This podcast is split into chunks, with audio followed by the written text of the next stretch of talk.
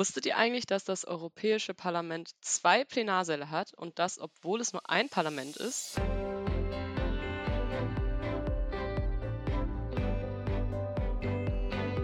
Und damit hallo und herzlich willkommen zu einer neuen Folge Drittstimme, dem Podcast zum politischen System Deutschlands. Heute machen wir mal den Blick über den Tellerrand hinaus. Wir gehen zur EU. Wir schauen uns die Beziehung zwischen dem EU-Parlament und dem Bundestag näher an. Thema heute im Grunde Parlamentarismus. Wir hatten bereits eine allgemeine Folge zum Deutschen Bundestag. Wir hatten auch eine spezifische Folge unter anderem zur Entparlamentarisierung. Heute also nochmals den Blick auf den deutschen Parlamentarismus zusammen mit dem EU-Parlamentarismus. Eine der sogenannten Lehren aus Weimar war ja, dass der Reichspräsident eine zu große Fülle an Kompetenzen hatte.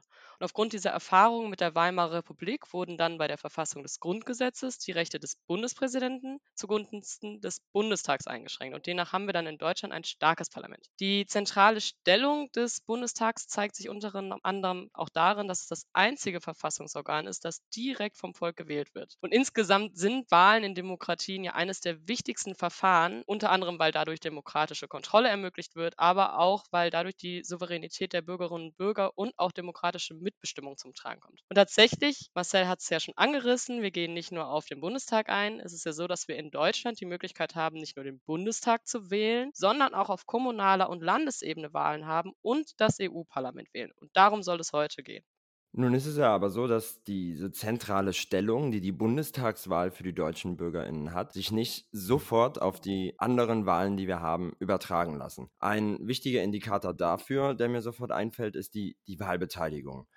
Die ist bei der Bundestagswahl, das hatten wir schon mal in einer Folge, nicht mehr so hoch, wie sie mal war, aber trotzdem auf einem stabilen hohen Niveau. Auf kommunaler Ebene aber drastisch weit runter und auch auf EU-Ebene haben wir eine signifikant niedrigere Wahlbeteiligung, aktuell bei roundabout 50 Prozent auf EU-Ebene insgesamt. Das lässt ja nun vermuten, dass die Wahl irgendwie anders ist und irgendwie anders gelabelt werden muss. Jetzt frage ich mich, wie das Wählendenverhalten auf den unterschiedlichen Ebenen ausschaut. Ich glaube, es ist zu naiv zu sagen, wenn ich einer Partei nahestehe, dass ich sie auf allen territorialen Ebenen wählen werde, oder? Ja, tatsächlich ist es so, dass die Wählenden zwar an verschiedenen Wahlen teilnehmen können, aber sie verhalten sich unterschiedlich bei diesen Wahlen. Also zum einen gehen sie vielleicht nicht hin, das ist der Unterschied dann bei der Wahlbeteiligung. Und das andere ist, dass sie bei Wahlen sich unterschiedlich entscheiden können, also für unterschiedliche Parteien auch stimmen. Und das, was wir da beobachten können, das ist so eine Rangfolge bei den Wahlen eine Rangfolge für die Wählerinnen und Wähler. Da sind zwei Begriffe für uns relevant in der Politikwissenschaft. Das ist der Begriff der Second Order Election. Und wenn es eine Second Order Election gibt, dann gibt es natürlich auch eine First Order Election. Also dass für die Wählerinnen und Wähler es äh, einen Unterschied macht, welche Wahl vor ihnen steht und welches äh, Parlament sie gerade wählen dürfen. Und das hat Auswirkungen darauf, ob sie wählen gehen und was sie wählen. Und was wir beobachten können, ist äh, neben einer niedrigeren Wahlbeteiligung als bei den nationalen Wahlen, dass es einen höheren Anteil an ungültigen ungültigen Stimmen gibt, dass es gleichzeitig auch äh, größere Chancen gibt für kleinere oder auch äh, neue Parteien, während die Regierungsparteien eher dazu tendieren, bei solchen Wahlen zu verlieren, die man als Second Order bezeichnet. Also es ist so, dass jetzt beispielsweise bei einer Europawahl dann die Parteien abgestraft werden, die im nationalen Kontext an der Regierung sind. Das kommt aber so ein bisschen darauf an, und das ist ganz wichtig zu gucken, wann diese Wahlen immer stattfinden, ob diese Wahlen sehr dicht an einer Wahl eines nationalen Parlaments sind oder ob die Europawahlen davon weiter entfernt entfernt sind. Davon hängt so ein wenig ab, ob es zu äh, Abstrafungseffekten kommt. Aber insgesamt kann man tatsächlich sehen, dass die, Europawahlen nochmal von den Wählern anders wahrgenommen äh, werden als die sonstigen Wahlen. Jetzt wird mit Sicherheit dieses unterschiedliche Wählendenverhalten der BürgerInnen auch einen Einfluss auf die Parteien haben, die ja im Großteil sowohl auf Bundestagsebene als auch auf EU-Parlamentsebene antreten. Heißt das, dass in Zukunft die Parteien mehr oder weniger personelle Ressourcen oder finanzielle Mittel für diese Second Order Election zur Verfügung stellen werden? Ja, was wir beobachten können, ist, dass die Parteien diese Wahlen auch als Second Order einstufen. Und zwar kann man das daran sehen, welche Ressourcen sie einsetzen. Und das ist bisher halt immer doch sehr begrenzt gewesen. Parteien sparen sogar ein wenig am Wahlkampf, wenn es um Europawahlen geht. Gleichzeitig bekommen sie aber aufgrund der Europawahlen, der Stimmen, die ihnen doch zukommen, auch äh, Geld aus der Parteienfinanzierung. Also es ist nicht so ganz logisch, was da passiert. Also von daher, ja, die Parteien tragen dazu bei, dass diese Wahlen eher einen Nachreincharakter haben. Hm, ich hatte ja zu Beginn auf die große Macht des Bundestags hingewiesen. Wie sieht es denn beim Europäischen Parlament aus? Ist darin vielleicht auch ein Grund gelegen, dass hier eine niedrigere Wahlbeteiligung stattfindet oder sind es eher andere Gründe, die dazu führen?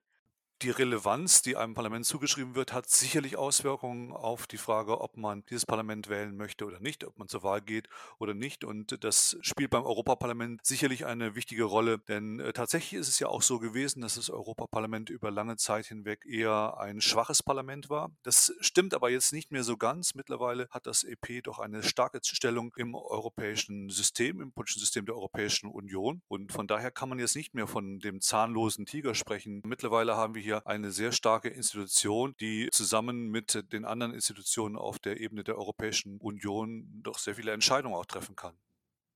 Hm, das erinnert mich jetzt auch so ein bisschen an 'nen Text von Hermann Schmidt und Karl-Heinz Reif, die im Jahr 1980, also unmittelbar nach der ersten Direktwahl des Europäischen Parlaments, auch zwischen Haupt und Nebenwahlen unterschieden haben und einen Analyserahmen entwickelt haben mit 6 Dimensionen, die das Wahlverhalten im europäischen Kontext erklären sollen. Und eine der wichtigsten Dimensionen ist gemäß der Autoren zumindest die Less-at-Stake-Dimension, die besagt, dass es bei Nebenwahlen um nichts gehe. Nun ist der Text aus 1980. Wie sieht's denn jetzt bei den aktuelleren europäischen Wahlen aus? War die letzte europäische Wahl eine Second-Order-Election und wie wird es auch möglicherweise bei der nächsten sein?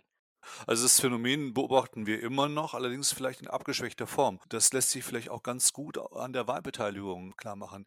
Die liegt zwar durchschnittlich gesehen in Europa immer rund um die 50 Prozent, aber wir haben in Deutschland da doch einen sehr großen Sprung gehabt bei den letzten Europawahlen, was die Wahlbeteiligung angeht. Diese liegt jetzt mittlerweile über 60 Prozent. Bei der letzten Wahl 2019, davor 2014 war sie noch unter 50 Prozent. Also da hat es einen deutlichen Sprung gegeben. Und das zeigt ja, dass sich da was tut, auch in der Wahrnehmung der BürgerInnen, was äh, europäischen Wahlen angeht und was die Rolle des Europäischen Parlaments angeht.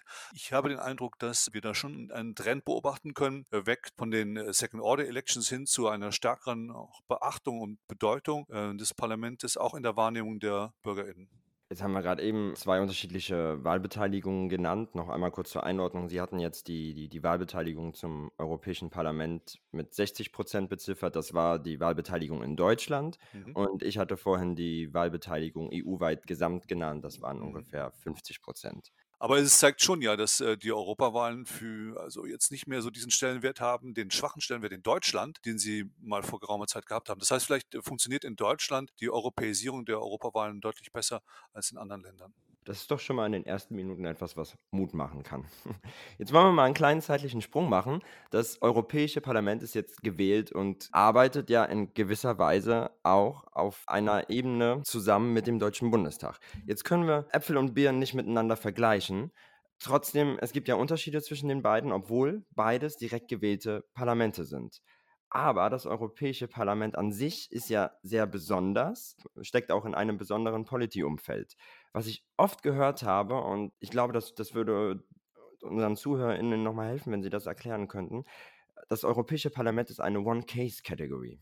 Ja, es ist also ein besonderer Fall. Man kann es auch schön lateinisch mit sui generis sagen, also ein, ein, Fall einer ganz besonderen Art, einer außergewöhnlichen Art, nicht vergleichbar mit anderen. Das hängt damit zusammen, dass das Europäische Parlament, wie Sie es gerade schon gesagt haben, in einem ganz besonderen Umfeld ist, das nicht ganz äh, typisch ist. Wir sprechen ja nicht von einem nationalen politischen System, in das das Europäische Parlament eingebettet ist, sondern es ist ein ganz besonderes, ein supranationales System, teilweise intergouvernemental. Das sind so die Adjektive, die wir, die Schlagworte, die wir dabei benutzen nutzen und äh, die klar machen, dass die Europäische Union ja eine ganz ungewöhnliche Konstruktion ist. Und diese ungewöhnliche Konstruktion sieht ja dann auch so aus, dass in der Europäischen Union die Länder, die Mitgliedstaaten eine ganz besondere Rolle spielen und dass es äh, oft auch darum geht, nicht nur die Interessen der Bürgerinnen, sondern auch die Interessen der Staaten zu vertreten oder einzubringen. Und das zeigt sich auch in der Arbeit und der Zusammensetzung des Europäischen Parlaments. Und von daher, ja, ist es ein besonderes Parlament, ein außergewöhnliches Parlament in einem außergewöhnlichen Kontext.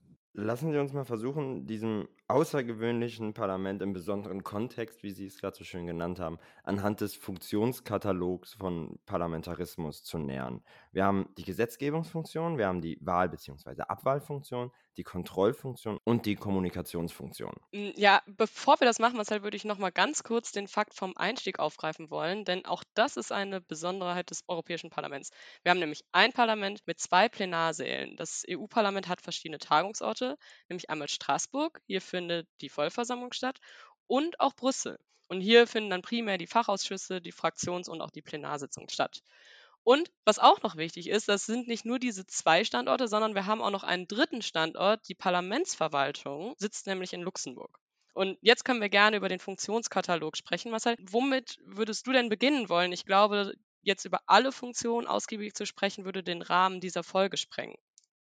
Ja, da können wir eigentlich zu jeder Funktion eine ganz eigene Folge machen. Aber was du gerade gesagt hast, ist ja insofern interessant, als dass diese Parlamentarismusfunktionen des Europäischen Parlaments ja anscheinend auch an, an unterschiedlichen Orten stattfinden. Das wieder an sich eine, eine Besonderheit ist, weil sie ja nun mal auch in unterschiedlichen Staaten stattfinden. Ganz intuitiv äh, würde ich natürlich sagen, der Bundestag oder jeder anderes, jedes andere Parlament, auch das EU-Parlament, ist dafür da, Gesetze zu machen. Also wäre jetzt die Gesetzgebungsfunktion naheliegend?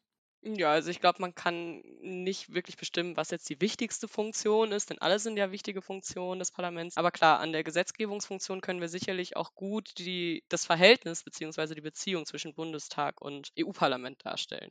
Hm, weil da haben wir ja eine absolute, eine absolute Konfliktsituation. Was, was ist, wenn das Europäische Parlament Richtlinien und Verordnungen mit nationaler Bedeutung bzw. nationalen Pflichten beschließt?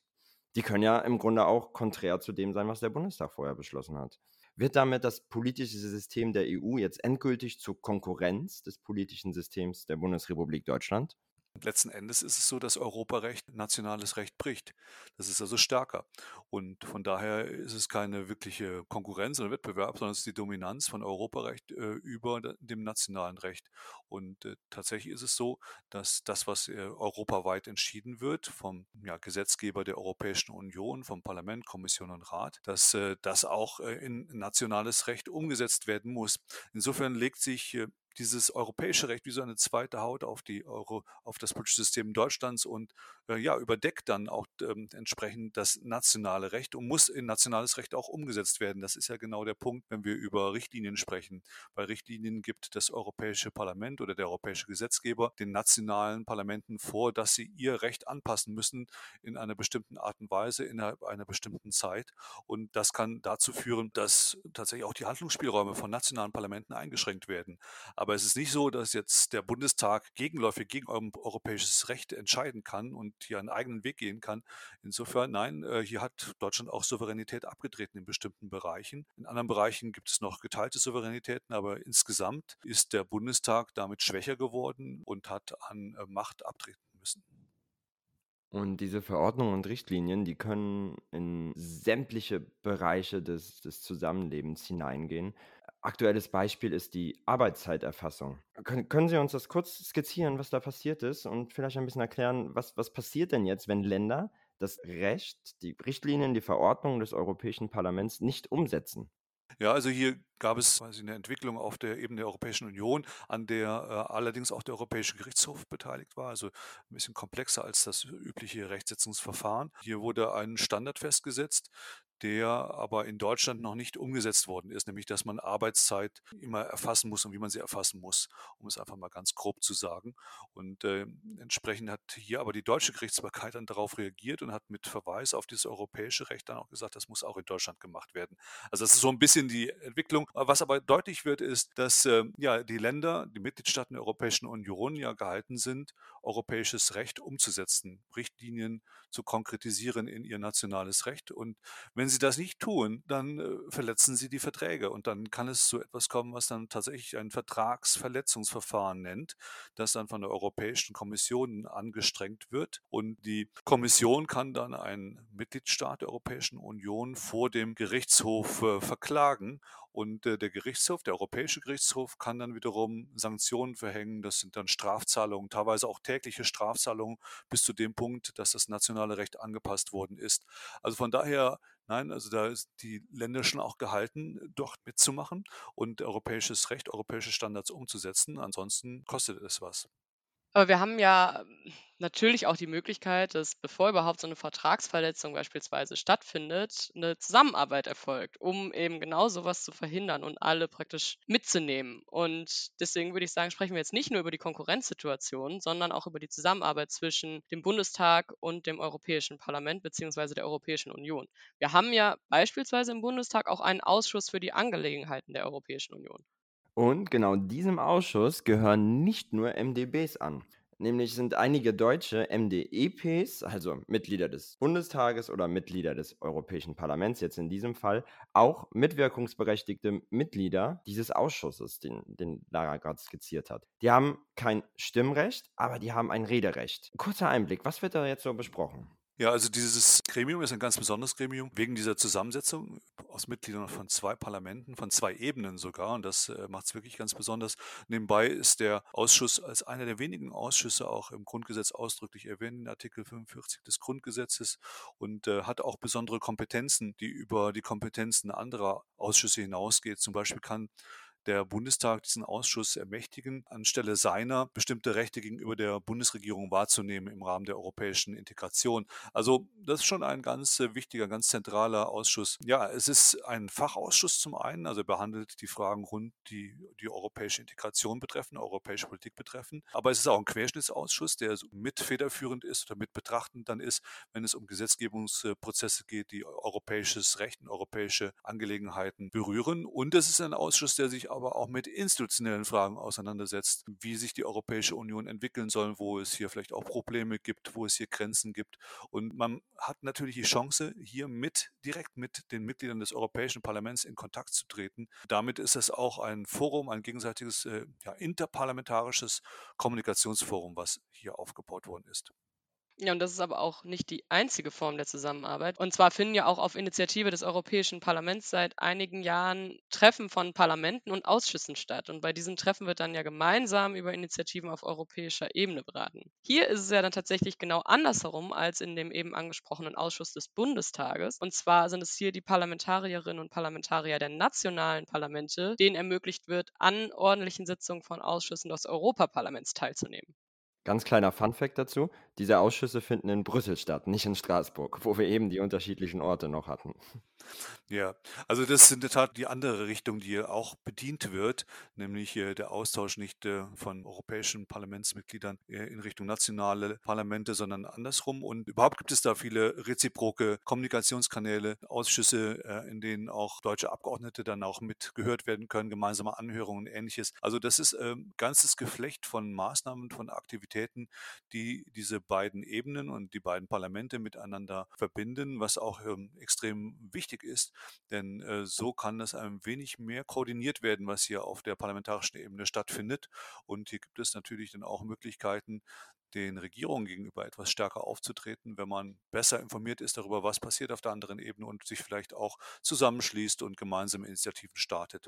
Nun ist es so, wir haben es schon angerissen, wir haben einen Wandel der deutschen Gesetzgebung aufgrund des Kompetenzgewinns der EU. Jetzt stellt sich mir so ein bisschen die Frage, okay, wie wird es denn dann in der Zukunft aussehen? Es gibt ja Rufe danach, dass die Kompetenzgewinne auf der EU-Seite noch mehr zunehmen sollen, unter anderem um die Legitimität der Wahlen zu steigern. Das würde natürlich dann auch wiederum Auswirkungen auf die Gesetzgebung in Deutschland und natürlich auch auf den Bundestag haben. Ja, das ist tatsächlich so ein äh, Nullsummenspiel, das hier stattfindet oder vielleicht stattzufinden scheint, muss man sagen. Also, dass hier Parlamente äh, sich gegenseitig Kompetenzen dann abtreten und damit der eine Gewinner ist, der andere Verlierer. Allerdings glaube ich, stimmt das nicht so ganz. Also wenn Parlamente zusammenarbeiten, wenn Parlamente es schaffen, dann auch sich nicht austricksen, ausspielen zu lassen von Regierungen, dann haben beide parlamentarischen Körperschaften gewonnen. Dann hat der Parlamentarismus und auch die Demokratie insgesamt gewonnen. Aber es ist schon ein wichtiger Punkt, oder die Frage, äh, wie wird sich das weiterentwickeln? Das hängt auch damit zusammen, dass das natürlich wieder an die Demokratiefrage geht. Und jetzt kann man sagen, man macht das Europäische Parlament wichtiger und dann nehmen es mehr Menschen als wichtig wahr. Man kann natürlich sagen, es wäre andersrum auch gut. Also es sollte erstmal eine höhere Wahlbeteiligung geben und dann hat das Parlament eine andere Legitimation, um auch bestimmte Kompetenzen zu erhalten so eine Henne-Ei-Geschichte, die hier vielleicht dann doch diskutiert werden müsste. Aber letzten Endes ist klar, also wir werden sehen, dass die Europäische Union wichtiger wird als Akteur und dann muss auch die Frage nach der demokratischen Legitimation nochmal gestellt werden und da kommt das Europäische Parlament ins Spiel und dieses muss dann auch entsprechend gut verankert sein. Aber die nationalen Parlamente spielen dabei immer noch eine Rolle und äh, das muss miteinander verbunden werden eine Konsequenz könnte ja dann auch sein, dass die Wahlbeteiligung steigt, weil natürlich dann in der Wahrnehmung der Bürgerinnen und Bürger das EU-Parlament wichtiger wird. Würde dann das Vertrauen in den Bundestag ein bisschen minimiert werden? Ich meine, Sie haben gesagt, das ist ein Nullsummenspiel, da würde jetzt, dass es schwierig ist, davon zu sprechen, dass dann das eine Parlament wichtiger wird als das andere, aber in der Wahrnehmung der Bürgerinnen und Bürger kann es ja schon passieren, oder nicht? Ja, das kann passieren. Das sehen wir jetzt ja schon, dass die BürgerInnen dann ganz unterschiedlich bewerten, welche Rolle und wie wichtig Parlamente sind. Allerdings äh, glaube ich jetzt nicht unbedingt, dass es so kompensatorisch sein muss oder dass äh, dann doch letzten Endes ein Nullsummenspiel stattfindet. Vielleicht dann doch eine Win-Win-Situation. Immerhin konnten wir ja sehen, dass die Wahlbeteiligung beim Europäischen Parlament in Deutschland jetzt nochmal deutlich gestiegen ist. Das hat aber jetzt nicht dazu geführt, dass die Wahlbeteiligung bei Bundestagswahlen eklatant gefallen wäre. Also so einfach ist es doch nicht. Und ich glaube, es ist einfach wichtig klarzumachen, wie das an beide Parlamente Parlamente und Parlamente generell sind. Und dann könnte es funktionieren, dass es nicht zu Verlusten bei dem Einkommen, weil das andere irgendwie stärker wird. Jetzt haben wir so einen richtig schönen Rundumschlag, den deutschen Parlamentarismus, um den EU-Parlamentarismus, um die Sicht der Parteien, ähm, ein bisschen auf institutioneller Ebene und auch die Sicht der BürgerInnen gemacht. Jetzt habe ich mir überlegt, zum Abschluss wollen wir die, die Beziehung des Europäischen Parlaments und des Deutschen Bundestags mal benennen, labeln. Sind das jetzt langjährige Ehepartner, die sich nach, nach stürmischen Zeiten richtig gut aufeinander verlassen können? Ist das eine vorschnell geschlossene Ehe, deren Partner sich noch kennenlernen müssen oder das, das Frühstücksei des anderen ganz nach Loriot schon nicht mehr sehen können? Ist es eine Zweckgemeinschaft einer WG, ein Rudel mit zwei Alpha-Tieren? Herr Marschall, wie würden Sie die Beziehung benennen zwischen dem Europäischen Parlament und dem Deutschen Bundestag? Ja, gut, also erstmal ist es eine Schicksalsgemeinschaft, wenn man so möchte. Also man muss zusammenarbeiten, denn ansonsten äh, ja, ist es schwierig für beide Parlamente. Ansonsten verlieren beide parlamentarischen Körperschaften an Macht und Einfluss. Das ist eine. Dann haben wir aber auch ein bisschen eine Asymmetrie in der Beziehung, wenn man so möchte, weil wir ganz unterschiedliche Parlamente in einigen Hinsichten haben, was zum Beispiel konkrete, die konkrete Rolle von Fraktionen angeht oder äh, ähnliches. Und äh, ja, auch die Kompetenzfrage ist natürlich dann auch nochmal spannend, weil es äh, Europa Europarecht ja nationales Recht bricht und von daher ist das Europäische Parlament hier durchaus auch in, gelegentlich in einer starken Situation. Die nationalen Parlamente sind vielleicht stärker, was ihre Organisation, die ja, Fraktionsbildung und ähnliches angeht.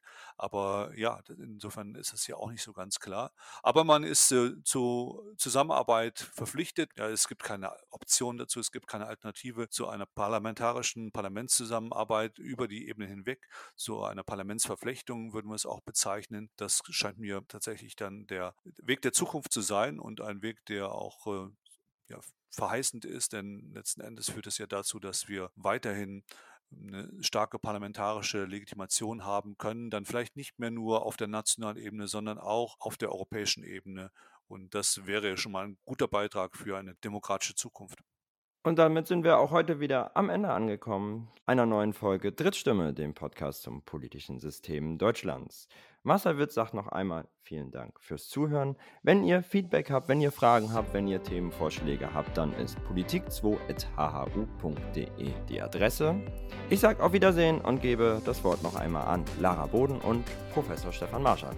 Ja, auch von mir danke fürs Zuhören und bis zum nächsten Mal. Ja, ich schließe mich an. Alles Gute. Bis dann.